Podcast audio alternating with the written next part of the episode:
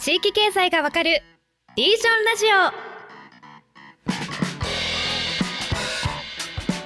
オ。それでは本日も参りましょう。地域経済がわかるリージョンラジオシーズン2今回も地域を超える市場開拓をテーマに地域発展の原則について学んでいきます。木下さん、ごさん、今日もよろしくお願いします。はい、よろしくお願いします。よろしくお願いします。さあ早速今回のテーマ何でしょうか？はい、えー今回はですね前回に引き続いて、えー地域間の相互関係というテーマにちょっと踏み込んでいきたいというふうに思います。はい。その前回は地域の事業者がその地域を超えていくその新市場の開拓っていうところ何が必要なのかっていう話をまあしていったんですけれども、まあ、その中の最後の方でじゃあこその都市と都市がどう交易していくことで経済が活性化していくのであれば、まあ、今の日本の、えー地域の企業たちはどの都市と交易すればいいのか？どの地域と交易していけばいいのか？っていう、まあ、話がになっていくなと。でこれちょっと難しいテーマなんですけどもその輸入地間について理解するその最後のピースなのでちょっと頑張ってやっていきたいと思います。あのジェイン・ジェイコブスがですね言ってたあの、うん本の中で書いているのがですねその都市とか地域の経済発展というのは自前でやること、うん Do it yourself のその過程であると。自前でやることの過程こそが発展であるというふうに言ってるんですね。だから今、その東京とか、まあ、ニューヨーク、ロンドン、どんなに発展した都市も、かつては更新的だった。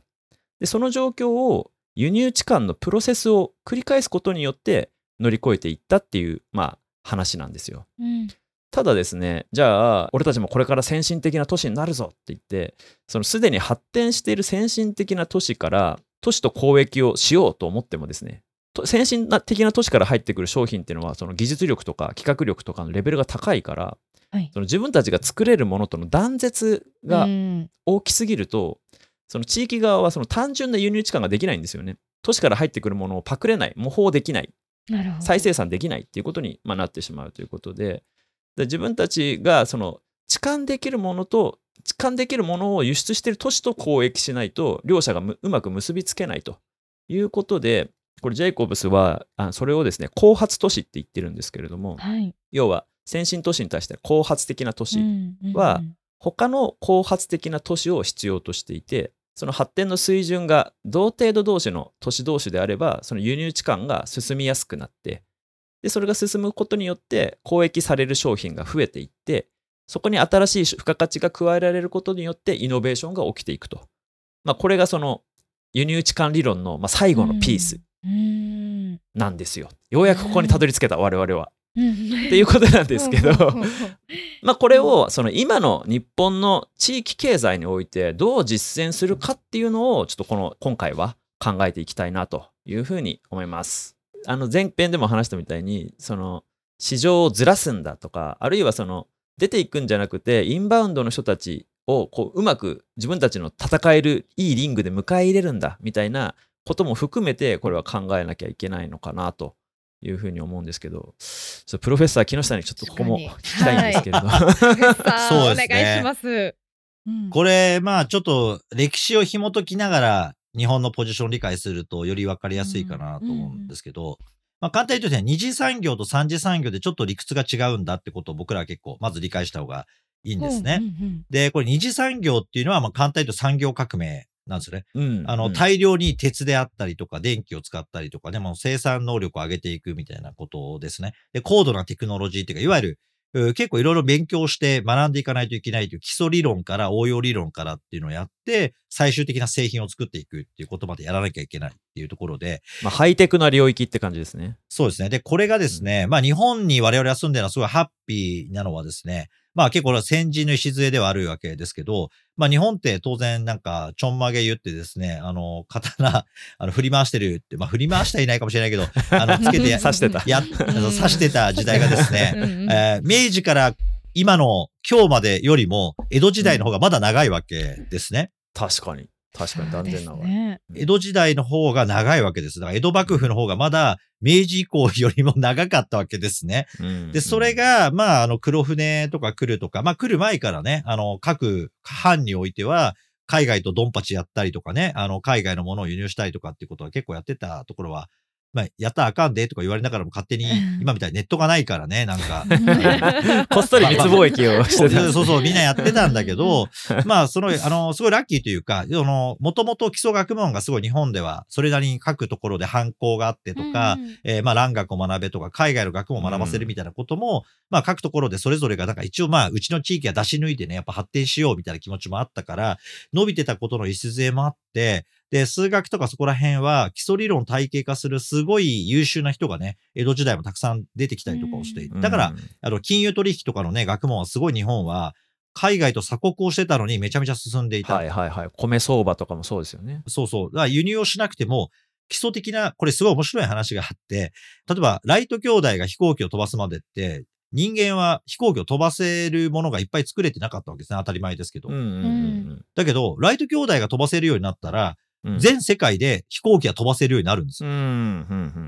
これですごい面白い。まあ、これ結構いろんなあの理論であって、で、要はあるものが開発されたときに、ボコボコボコって一定のレベルのものがあったけど、常識的にできないって言われたものが、できるって証明されると、はいうんみんな、あ、できるんだと思ったら、できるやり方を結構思いつくっていうのが連鎖するんおーはいはいはいはい。ですね。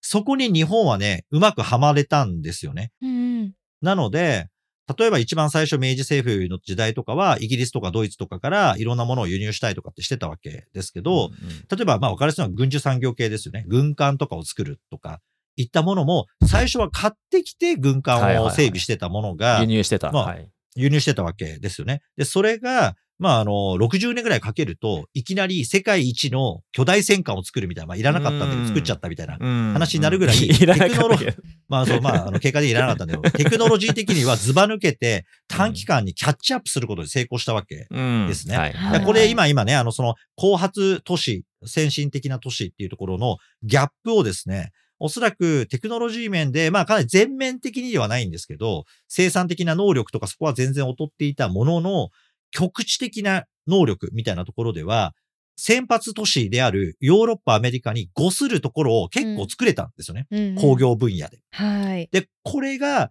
まあ、戦後になると、まあ、軍需系はやめなさいって話になっちゃったんで、平和産業系に生かされたことが、国際競争の中ですごい生きたわけですよね。はいはいはい。で、これが、要は日本があんまり後発都市にとどまらなくて済んだっていうのは、あの、このね、ジェーン・ジェイコブスは結構マクロっぽい話を、まあでも彼女は本当はミクロの人だから、あの、分かってるはずなんだ後発都市って全部が後発ではないんですよ、本来。うん、なるほど。うんうんそう、今みたいに、例えば造船みたいなところが急に進んでいくと、世界中のタンカーみたいなものの中で、一時期は日本がすごい優位だったわけですよね。はいはいはい。で、輸出入もいっぱいやってるから。だけど今は、例えば中国の方が輸出入いっぱいやってるから、中国の方のやっぱ造船が強くなったりとかするんだけど、これも、だってもともと後発都市じゃないですか、中国だうん、そうですよね。そうですね。そう。だけど、やってるうちにリバースエンジニアリングって言って、なんか自分でこれ解体してですね、できるようなことを技術を学んでいくと、人間でさっき言ったように追いつくんですよね。確かに、そうだ、あの、リープフロックってよく言いますけど、その、後からその発展してきた国とかの方が、うん例えばその一部のその技術に関しては、インフラが整ってたりみたいなことが起きるわけですね。それこそアフリカで普通にあの黒電話すっ飛ばして携帯電話使うようになったみたいな話もああるわけで。はいはいはい。で、これは、まあ、おそらく、えっと、物を作る工業でも30年ぐらいで後発都市はうまくいくと追いつくんですよね。基礎力があれば。なるほど。だから、これってあの、永遠に後発都市で甘んじてればもちろんダメで、で、この後発都市がさらなる後発都市に物を売るっていうよりは、今のグローバルサプライチェーンっていうのは、先進都市では、さっき、あの、まあ、前回からお話ししたように、1万ドルぐらいの壁みたいなのがやっぱあって、ものづくりに。はいはい、はい。自国でははいできないから、海外に飛ばすわけですね。で、その海外に飛ばしたところの受託をして物をいっぱい作ってるうちに、この1万ドルを超えてくるぐらいになると、今度は自分たちがリードした製品を作ると先進都市に変わるんですよ。うーん、まさに中国がやったことだ。うんそう。で、その前に日本がやったことです。まさに。なるほど。で、これっていうのは常に繰り返してるんですね。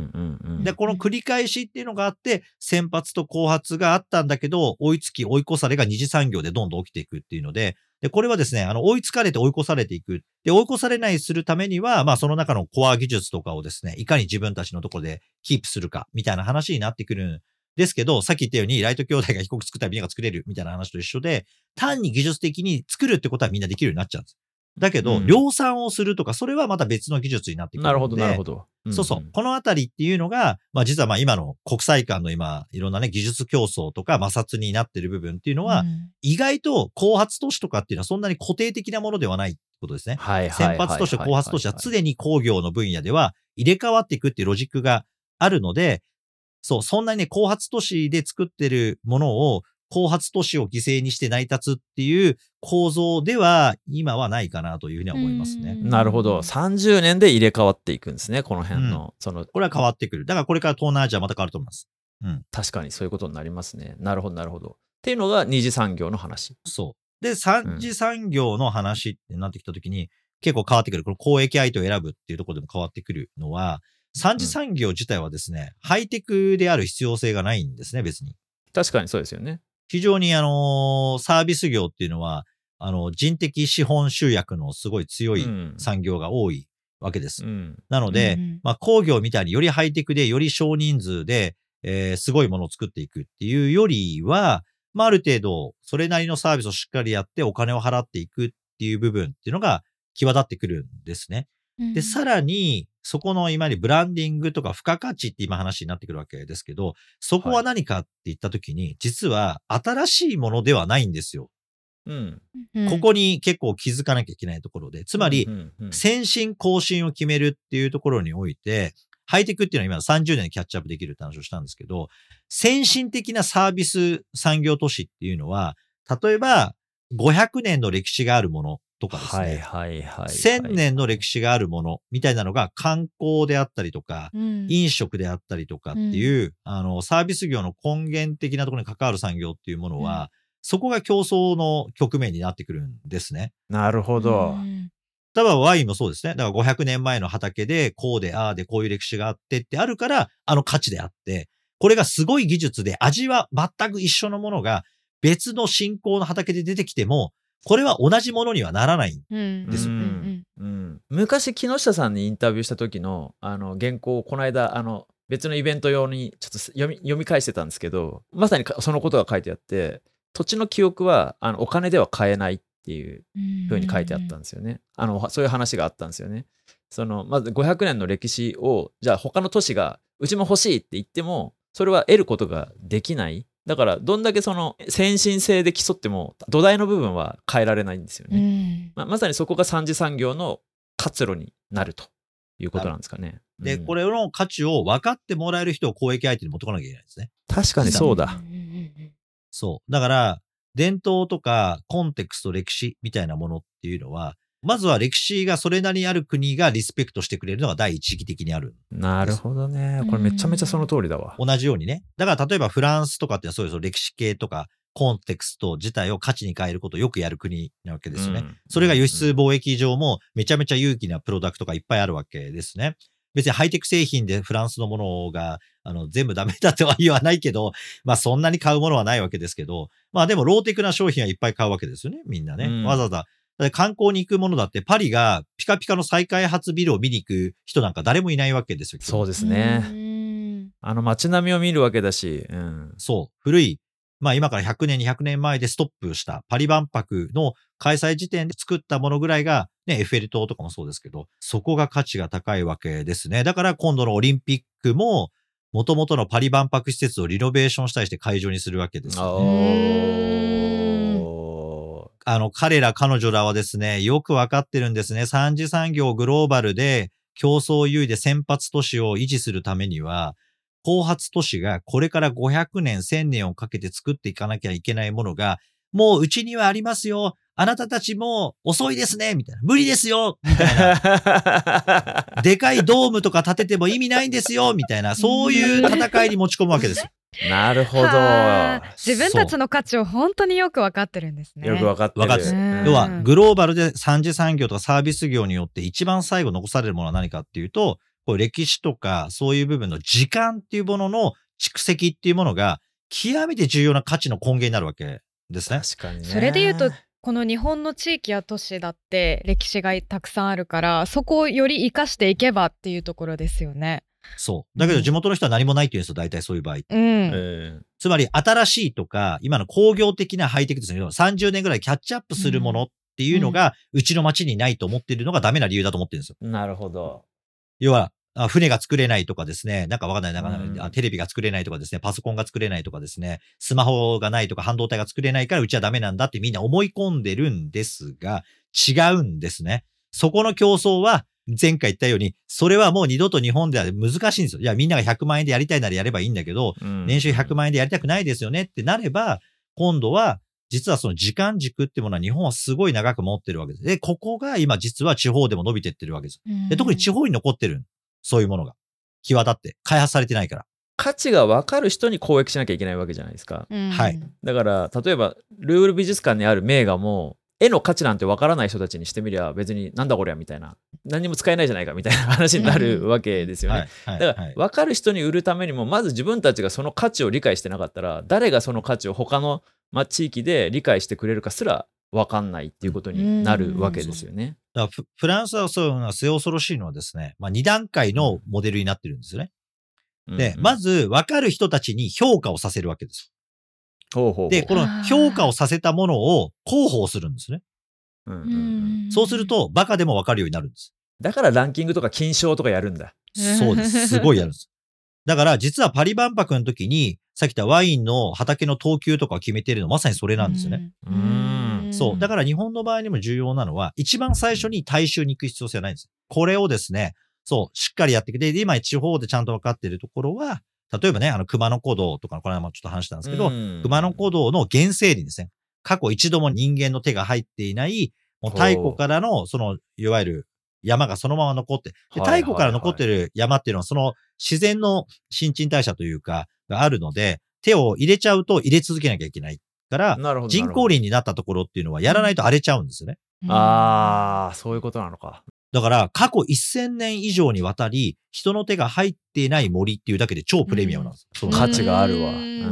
で、そこで、まあなんか、なんとか天皇がここを歩いてきましたとか、うんなんとかっていうのを説明するとですね、そこに自分が身を置いているっていうことに、めちゃめちゃスペシャルな価値を感じるっていう人を公益対象に持たなきゃいけないんです。まず第一弾目って。なるほど。めっちゃよくわかる。。うんうんだから、これはじゃあ誰なんですかって言ったら、今だと、まあ今言ったように、フランスはそういう商売やってるから、フランス人はよくわかるんですね。よくわかるね。だから、そう。だから、実は今の神社仏閣とかですね、山岳信仰とか、今のようなね、あの、いわゆる自然が長期間に守られてるみたいな環境に、フランス人は非常に来るんですね、今。めちゃくちゃ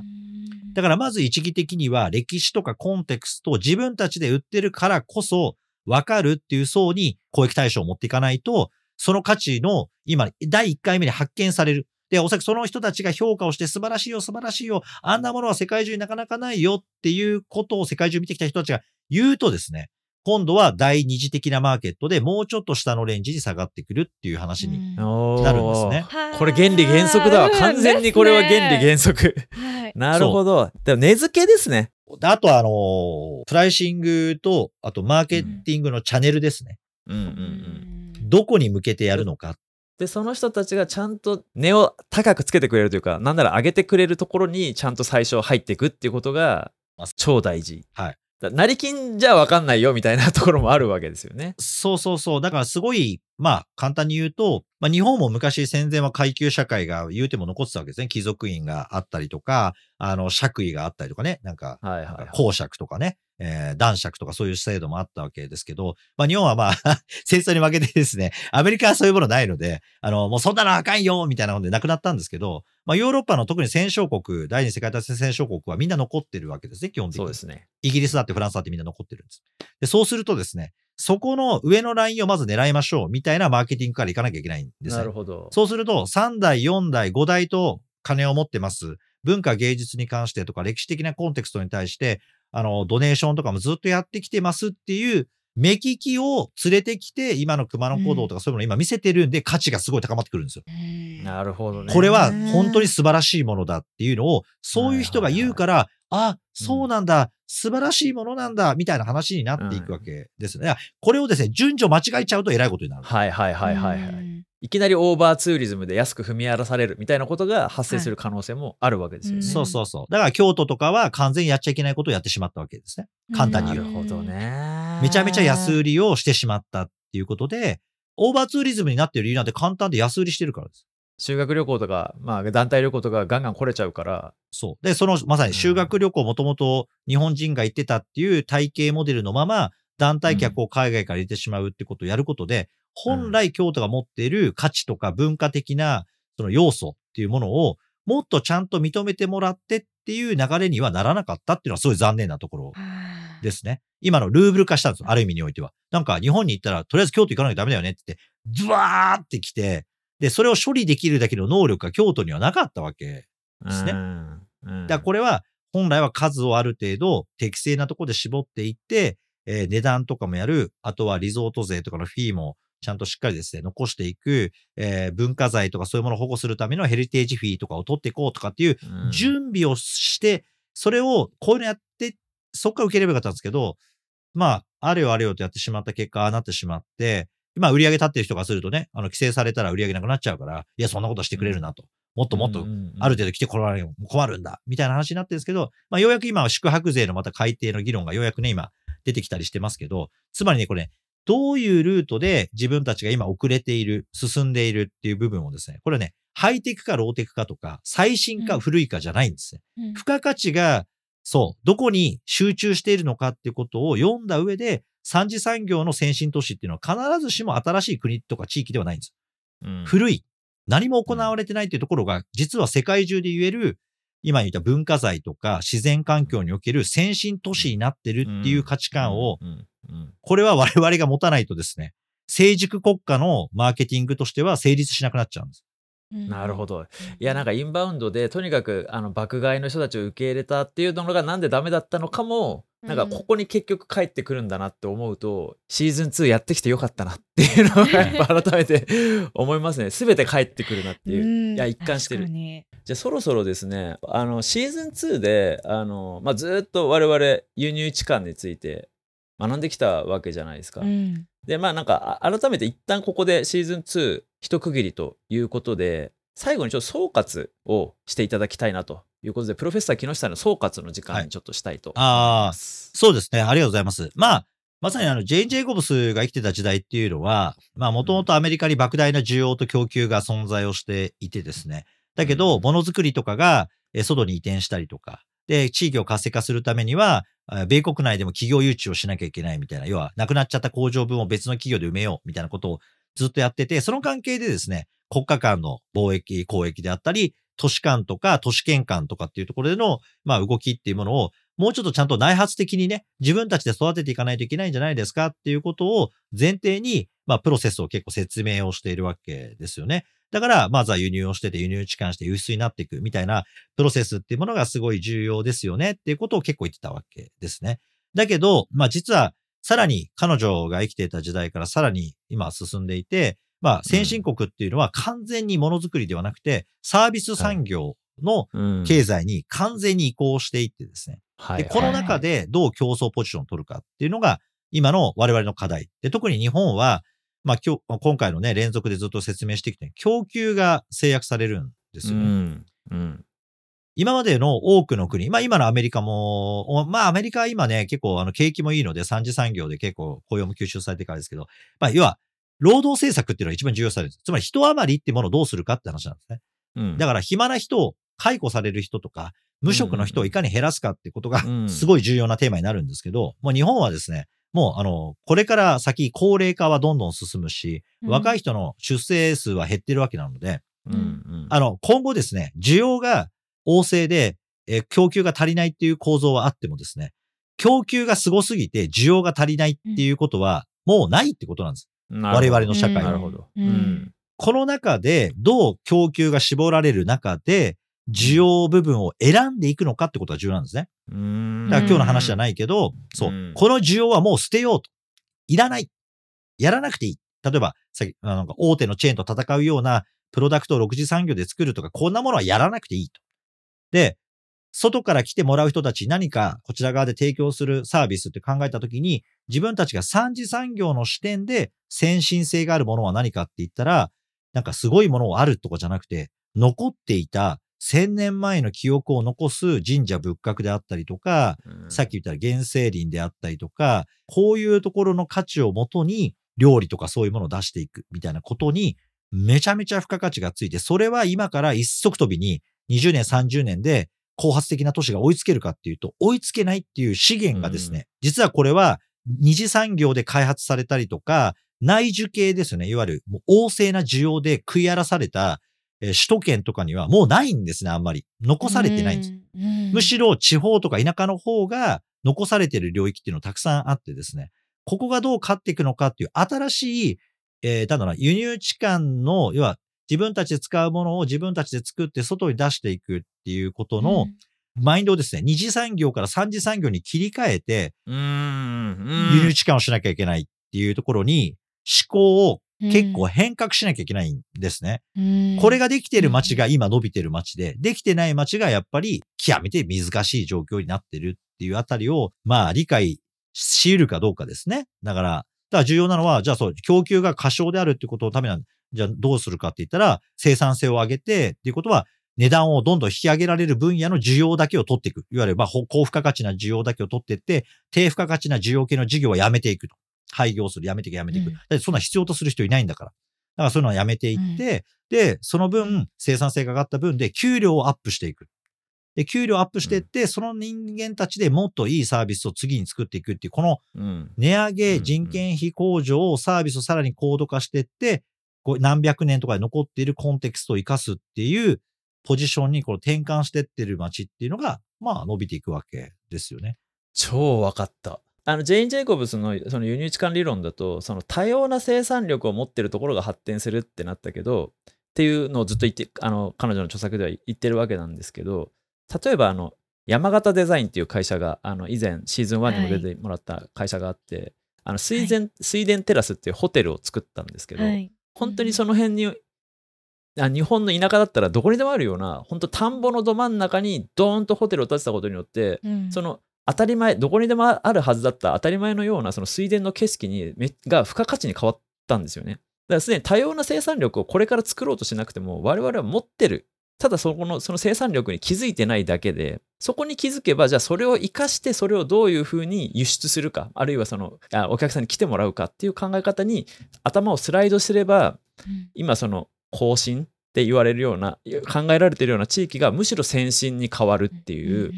本当に考え方一つであの我々は輸入地間のチャンスをいくらでも作っていけるんだなっていうのを本当今日素晴らしいですね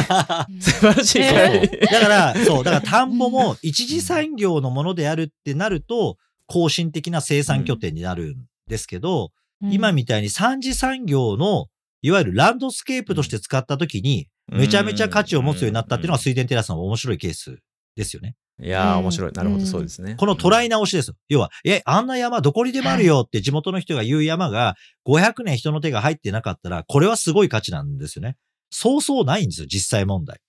こういうものって何らかの形で守られてない限り、だってあの、今はね、電気とか、これなんか、えー石油とか使うけど、その前っていうのは、木を使って火を作ってたわけなので、うんまあ木ってどんどん、うんあの切られていっちゃってたわけですよね。それが保護されているっていうことはすごい価値なんですよね。だから確かにこのあたりっていうのは、一次産業、二次産業の価値観だと立ち遅れてて使い物にならない、どうでもいい、当たり前なものって地元では思っちゃってるんだけど、その脳みそを切り替えられてるところは今言った水田テラスみたいになるわけです。うんで、切り替えられてないところは農地転用して、なんかペラペラのあの集合住宅を建てるみたいなことをやってですね。いやもうそんなダメよって話なんだけど、そっちに行っちゃう。だからこの外を向いて田んぼの利活用を考えると、ランドスケープとして使うっていう発想もあり得たっていうのが今の、ある意味の発明ですよね。三次産業なるほどね。さ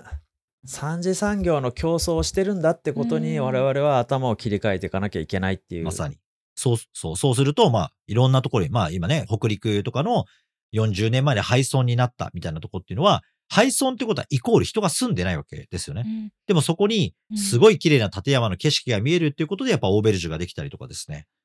うんもうこれは30年前に廃業した海水浴場ですみたいなところに、また素晴らしいオーベルジュができたりっていうのは、これが人気だ、大人気になってるっていうこの価値の変化って何なのかっていうのは、まさにこの更新とか先発っていうか先進都市の価値観が三次産業かつ今の時代には結構ねじれてるっていうことを我々が理解しないと、常識的な過去の常識にとらわれてるとですね、めちゃくちゃ真逆のことやって、衰退に一直線みたいになっちゃうので、ううんんあの、気をつけましょうねっていうところですね。いやーあの締めの間際にちょっと具体なエピソードで恐縮なんですけど、はい私もこの間あの秋の森散歩に出かけましておうおうおうであのや山奥のこう小屋に向かっていくんですけど あのそこでその道中にあるはい。サルトリーバラの木の葉をこう摘み取ってで小屋の中であの柏餅を蒸して作るん作るんですけどその柏の葉の代わりにサルトリサルトリーバラの木の葉を使うんですけどなんかそういう時間とかその森とか山が存在していることとかそこがこう体験価値に変わってるなっていうのをこう今木下さんの話を聞いてななんで幸せに感じたんだろうっていうのもそうですしなんかそこに価値がちゃんとあるっていうところを気づけたのでさすが滝川さんは、すごい生活してますね。本当にね、フィールドワーカーなのかなと思っ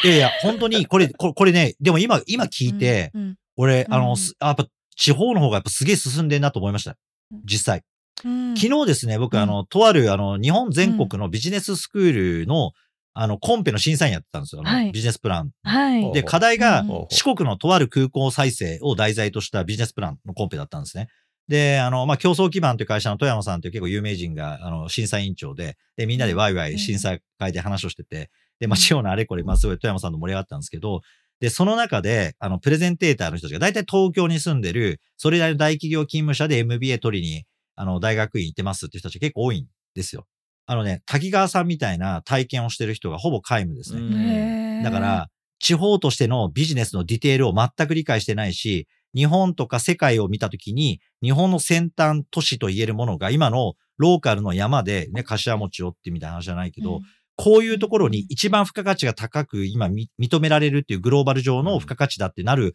ものを全く体験してない。だからビジネスのプランが非常に珍奇なものが多くて僕はまあかなりあのめちゃめちゃにいて、あの最後にごめんねって話をしたんだけど、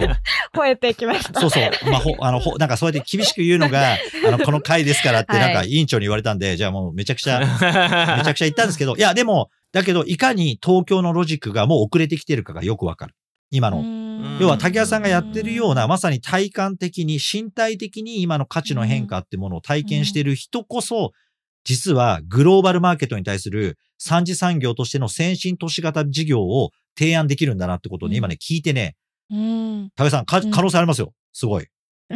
本当ですか？お、ほんとほんと。あありがとうございます、うんいやでもマジで竹川さんはねいろんな地域見てるし都市それこそ都市もたくさん見てる人だからこそ多分そういうところに対してちゃんとある意味その根付け権威付けみたいなことをできる可能性があるっていう意味ではマジで竹川さん企業チャンスじゃないですか。え嬉しい。ありがとうございます。そうですね。なんかただそれを享受するだけじゃなくてその価値に気づけてきているので、素晴らしい。そこ。はちょっとあの地域に生きるものとしてはい。これからあれだよね、うん。そういう意味でその地域に残ってるひょっとしたらあの開発されちゃってなくなっちゃうかもしれないレガシーを、うん。あのもうある意味早いもん勝ちで気づいてちゃんと価値に変えていく合戦が全国で起こる気がするし起こらないとやばいうん。気もするので、なんか早くその地域にさ進出するっていうことがまあそれこそまたね競争が始まると思うんですけど、まあ、そこで絶対地元側のプレイヤーが有利になるはず。うんうん実はそういう競争局面にも変わってるんだってことをみんなが気づけば気づくほど地方の成長力がもっと高まっていくし実はすごい地方の経済モデルはその別に10万人を食わさなきゃとか20万人を1個で食わさなきゃっていう産業が求められてるわけではなくてこれ1個で数百人ぐらいが食えますみたいなね。あの何十世帯が食えますイコールまあ飯食ってるのは何百人が食ってますみたいなものが数個あれば十分持つみたいな経済圏が結構あるんですよね。うん。このあたりね、あの、ちゃんと考えを変えていくと、まあだからヨーロッパでは田舎の方が豊かであるっていうふうに変わってるっていうのと同じ転換が日本は可能で、うん。それがこれからですね、ヨーロッパとかアメリカとか北米もそうですけど、だんだんとアジア圏もみんなが成熟していくんで、で、ようやく中産国とかになってきました。その次で富裕層ね、中産国でも富裕層はめちゃめちゃ金持ってますみたいな層が、さっき言ったヨーロッパとか含めたトップ層の影響を受けて、歴史とか文化のコンテクストを楽しむようになってくるんで、ここに当ててくるとですね、日本の地方の成長余力はね、ほんと無限大だと思います。